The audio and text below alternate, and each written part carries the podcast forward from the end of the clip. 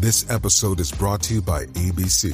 Station 19 is back for its final and hottest season yet. Andy finally becomes captain, and she's going to give it her all to be the best leader the station has ever seen. Will she succeed? Get ready for fiery new romances and high adrenaline rescues. Watch the Station 19 season premiere tonight at a new time, 10, 9 central on ABC and stream on Hulu.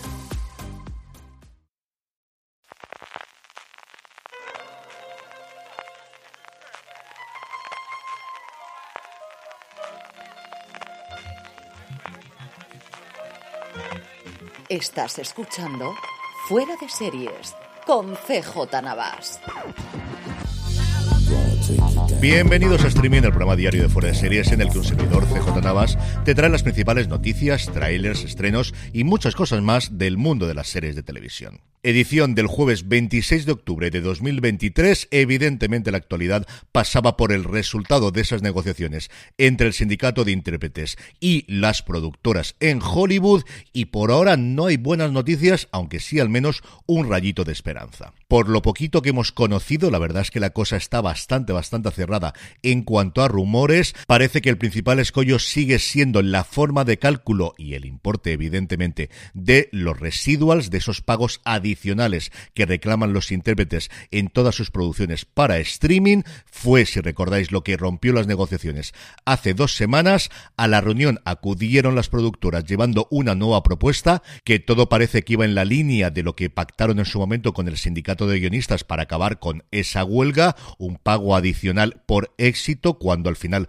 una determinada serie o película era visto al menos por el 20% de los suscriptores de una determinada plataforma. Aquí las cuantías iban a ser mucho mayores, porque normalmente tienes muchos más actores para repartir que el número de guionistas que tienen un determinado episodio, y como os digo, de nuevo parece que los intérpretes han rechazado esa medida. ¿Dónde está el rayo de esperanza? Pues que hubo un comunicado posterior a la reunión, en este caso no conjunto, solamente por parte del sindicato, solo por parte del SAGAFTRA, en el que decían, primero, que hoy los CEOs volvieron a la mesa, refiriéndose evidentemente a los cuatro, lo que ya se ha conocido en Estados Unidos como el grupo de los cuatro, Bob Iger, David Zaslav, Ted Sarandos y Donald Langley, además de evidentemente la principal negociadora, que es Carlos Lombardini, cuyo papel últimamente ha quedado bastante relegado desde que los tomaron las riendas y a continuación el comunicado decía tenemos previsto continuar las conversaciones con ellos mañana, lo cual es un cambio con respecto a la última vez que negociaron, que si recordáis se negociaba día sí, día no, ahora parece que van a estar negociando todos los días. El comunicado solo tenía otro párrafo en el que el sindicato volvía a decir que las actualizaciones o las daremos nosotros directamente. Recordad por favor que no creáis nada de lo que parece en prensa a menos de que provenga directamente de nosotros. Invitaba a los actores y actrices a que sigan yendo los piquetes y que hagan hoy sus voces en todo el país. No son evidentemente las noticias que esperábamos, pero tampoco Roma se hizo en un día. Yo creo que nadie esperaba que esto se fuese a resolver el primer día en el que volvían a encontrarse. Creo que lo de que sigan negociando día a día es una buena noticia. En fin, que seguiremos informando aquí puntualmente en streaming todos los días. Entrando ya en materia con el resto del contenido, comenzamos, como va a ocurrir de aquí durante muchísimo tiempo, con nominaciones de premios, en este caso los premios Artios de Casting. Son unos premios, como os digo, que da la Asociación de Casting en Hollywood y por lo tanto se da en general a todo el casting de una serie y hay bastantes, bastantes categorías en materia de televisión. ¿Y qué tenemos? Pues un poquito de todo. En materia de serie limitada tenemos por un lado Bronca, por otro Blackbird, Dahmer, Monstruo, la historia de Jeffrey Dahmer, todos quieren a Daisy John y Fleischman está en apuros. En comedia, yo creo que prácticamente las que podríamos esperar, está Abbott Elementary, está Solo Asesinatos en el Edificio, está Reservation Dogs, está Ted Lasso y está Barry, que su última temporada no es que sea muy comedia, pero ya sabéis cómo van estas cosas. En drama tenemos The Boys, El cuento de la criada, Succession Yellow Jackets y Better Call Saul y me diréis, ¿cómo que no está de Last of Us? No, no os preocupéis, es que tienen otra categoría aparte para series en su primer año de emisión. Ahí es donde está nominada The Last of Us junto a Bad Sisters, La Diplomática, The Old Man y El Verano en que me enamoré, y en comedia de primer año tenemos a League of Their Own, ya cancelada por Prime Video, The Bear, Jury Duty o El Jurado, que es como finalmente se tradujo aquí la serie de Freebie que aquí podemos ver en Prime Video, Poker Face y Shrinking o Terapia sin filtro. En cuanto a nuevos proyectos, volvemos a tener novedades de Movistar Plus porque Rodrigo Sorogoyen ya ha comenzado su nuevo proyecto de ficción para la plataforma de Telefónica llamada Los Años Nuevos. El rodaje de hecho ya comenzó el pasado 2 de octubre en Madrid, continuará en los próximos meses tanto en la Comunidad de Madrid como en Lyon y en Berlín, hasta completar la grabación de 10 episodios de los cuales Sorogoyen dirigirá solamente 4, Sandra Romero se encargará de otros 3 y David Martín de los Santos de los últimos 3. ¿De qué va la serie? Pues algo muy distinto de lo que Sorogoyen desde luego hizo en Antidisturbios. Ana cumple 30 años el día de Año Nuevo con la vida aún por resolver. Vive en un piso compartido, no le gusta su trabajo, cambia a menudo de amigos y un montón de cosas más. Oscar cumple 30 años el día de Nochevieja con la vida casi resuelta. Es médico vocacional, tiene amigos fieles y una relación que va y viene. La noche en la que los dos cumplen los 30 se conocen, se enamoran y comienza una relación cuyas idas y venidas se alargarán 10 años, tantos como episodios tiene la serie. Los protagonistas son Iria del Río y Francisco Carril en una serie que está creada por Sorogoyen junto a Sara Cano y Paula Fabra. Y de España saltamos a Estados Unidos porque David y Kelly podría tener un nuevo proyecto ya en ciernes. Se trataría de la adaptación de un libro que todavía no ha salido a la venta. Para que veáis cómo está el tema de las adaptaciones en Hollywood, es una novela de Ruthie Thorpe llamada Margot tiene problemas de dinero. La serie seguiría la vida de Margot Millet, una ex luchadora profesional de wrestling que después de tener una aventura con su profesor de inglés de la universidad, queda embarazada y recurre a OnlyFans para llegar a final de mes. Después de reunirse con su padre separado, que le imparte consejos que aprendió en el ring de lucha libre, Margo se convierte en un gran éxito de OnlyFans. Nada sabemos evidentemente del casting, pero igual alguna de sus tres productoras más conocidas podrían aparecer en él, porque ni más ni menos que se trata de Nicole Kidman, El Fanning y Dakota Fanning.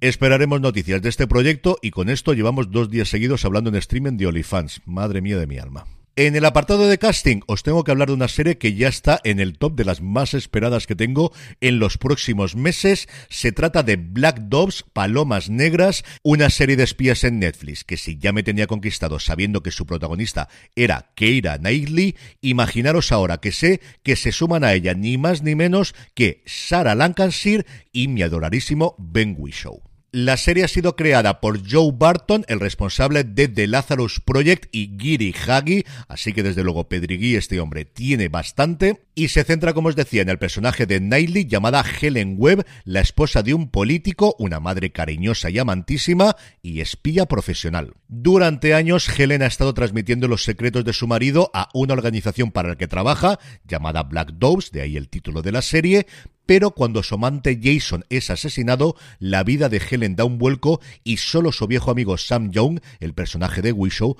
puede mantenerla a salvo. Lancashire, por su parte, interpreta a la jefa de Helen, la jefa de alguna forma de esta organización, Black Doves, en una serie cuyos seis episodios ya ha comenzado a rodarse en Londres y como os digo que la espero como agua de mayo, pues igual para mayo del año que viene precisamente no es mala fecha para que se estrene esto en Netflix. En cuanto a fechas de estreno, Filming ya ha revelado cuáles son los próximos lanzamientos durante el mes de noviembre, los más importantes a principio y a final de mes. Y es que el 7 de noviembre nos llega Nolly, la nueva serie de Russell T. Davis, antes de que coja el timón de nuevo, de Doctor Who, con Elena Bonham Carter interpretando a la actriz de telenovelas Noel Gordon, que fue una estrella conocidísima de la televisión británica en los años 70 y 80. El 14 de noviembre no tenemos uno, sino dos estrenos. Por un lado, Los Invencibles, en plena crisis financiera en Finlandia, la joven e idealista economista Sala Nurminen se empeña en desenmascarar las prácticas corruptas de algunos banqueros. Y en un tono totalmente diferente, también el 14 de noviembre nos llega Ronnie, la esperada nueva serie de animación del historietista e ilustrador Juan Josáez, creador de Arroscobat o Heavy el 17 de noviembre, que es viernes, no es el día habitual de estreno desde luego de filming, nos llega Single, Out, una serie LGTBI Plus australiana, Coming of Age, sobre un joven que sale del armario para descubrir que una vez fuera ya no es posible volver a meterse en él.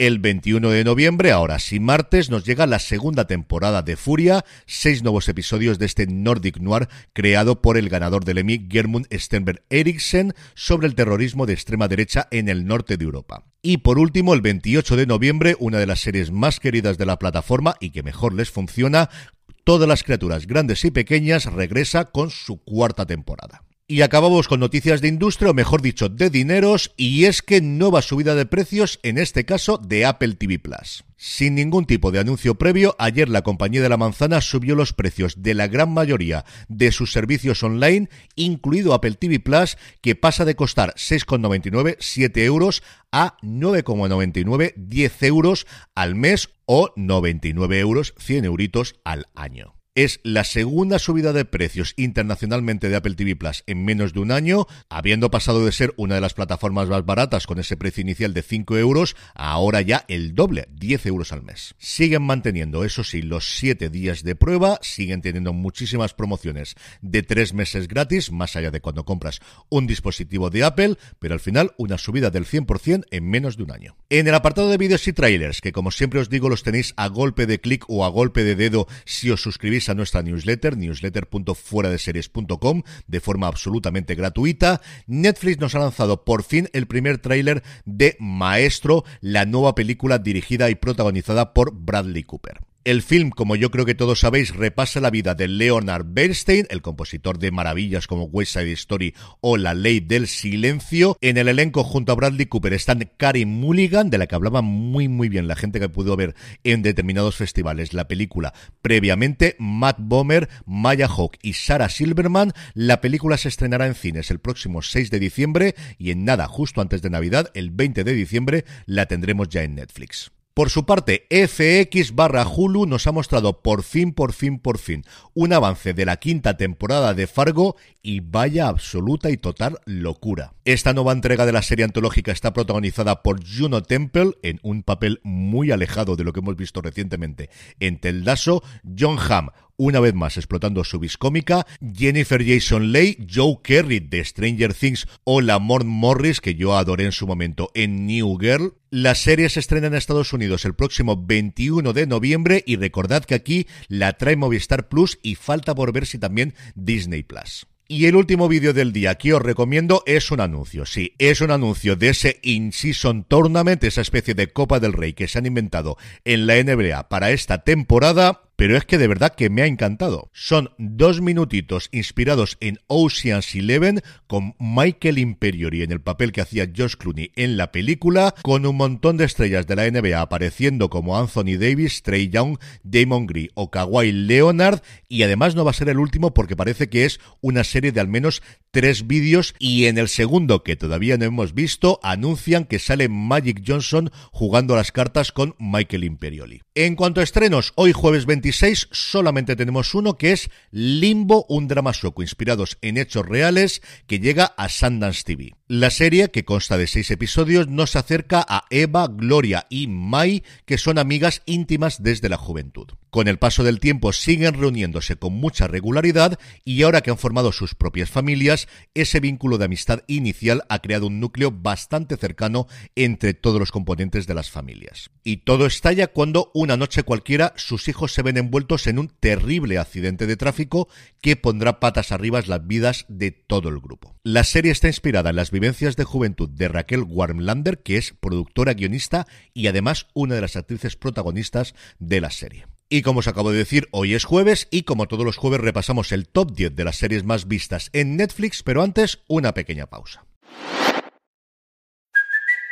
It's Kaylee Cuoco for Priceline. Ready to go to your happy place for a happy price? Well, why didn't you say so? Just download the Priceline app right now and save up to 60% on hotels. So, whether it's Cousin Kevin's Kazoo concert in Kansas City, go Kevin, or Becky's Bachelorette Bash in Bermuda, you never have to miss a trip ever again. So, download the Priceline app today. Your savings are waiting. Go to your happy place for a happy price.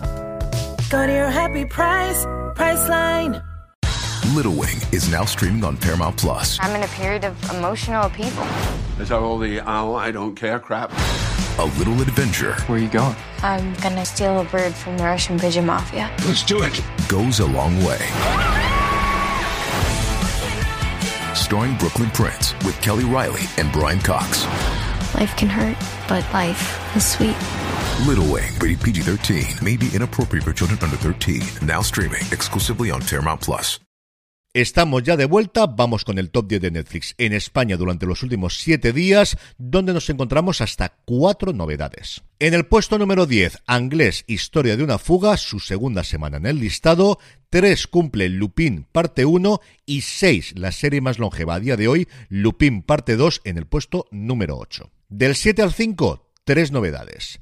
En el 7, Pacto de Silencio. En el 6, El joven Sheldon. Lo bien que le funciona a Netflix todas estas series emitidas anteriormente cuando la meten dentro de su catálogo. Y en el 5, y me alegro bastante por ello, Cadáveres, esta serie de ciencia ficción combinada con thriller e investigación policial de la que os hablamos largo y tendido Juan Francisco Bellón y un servidor la semana pasada en Premier. Hasta el puesto número 4 cae la miniserie documental de Beckham, al 3 sube La caída de la casa Usher y debuta en el puesto número 2 la séptima temporada de Élite porque por ahora tres semanas seguidas, nadie puede con la tercera parte de Lupin. Y terminamos como siempre con la buena noticia del día, que en este caso es un proyecto de documental de HBO Max que se podrá ver en la plataforma el próximo 16 de noviembre, llamado David Holmes, el chico que sobrevivió. La película cuenta la historia de David Holmes, un prodigioso gimnasta adolescente en Essex, Inglaterra, que es seleccionado para ser el doble de Daniel Radcliffe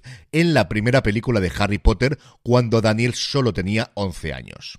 Así siguió haciéndolo película tras película durante los 10 años siguientes, hasta que en la penúltima película un trágico accidente en el rodaje dejó a David paralizado con una lesión medular debilitante.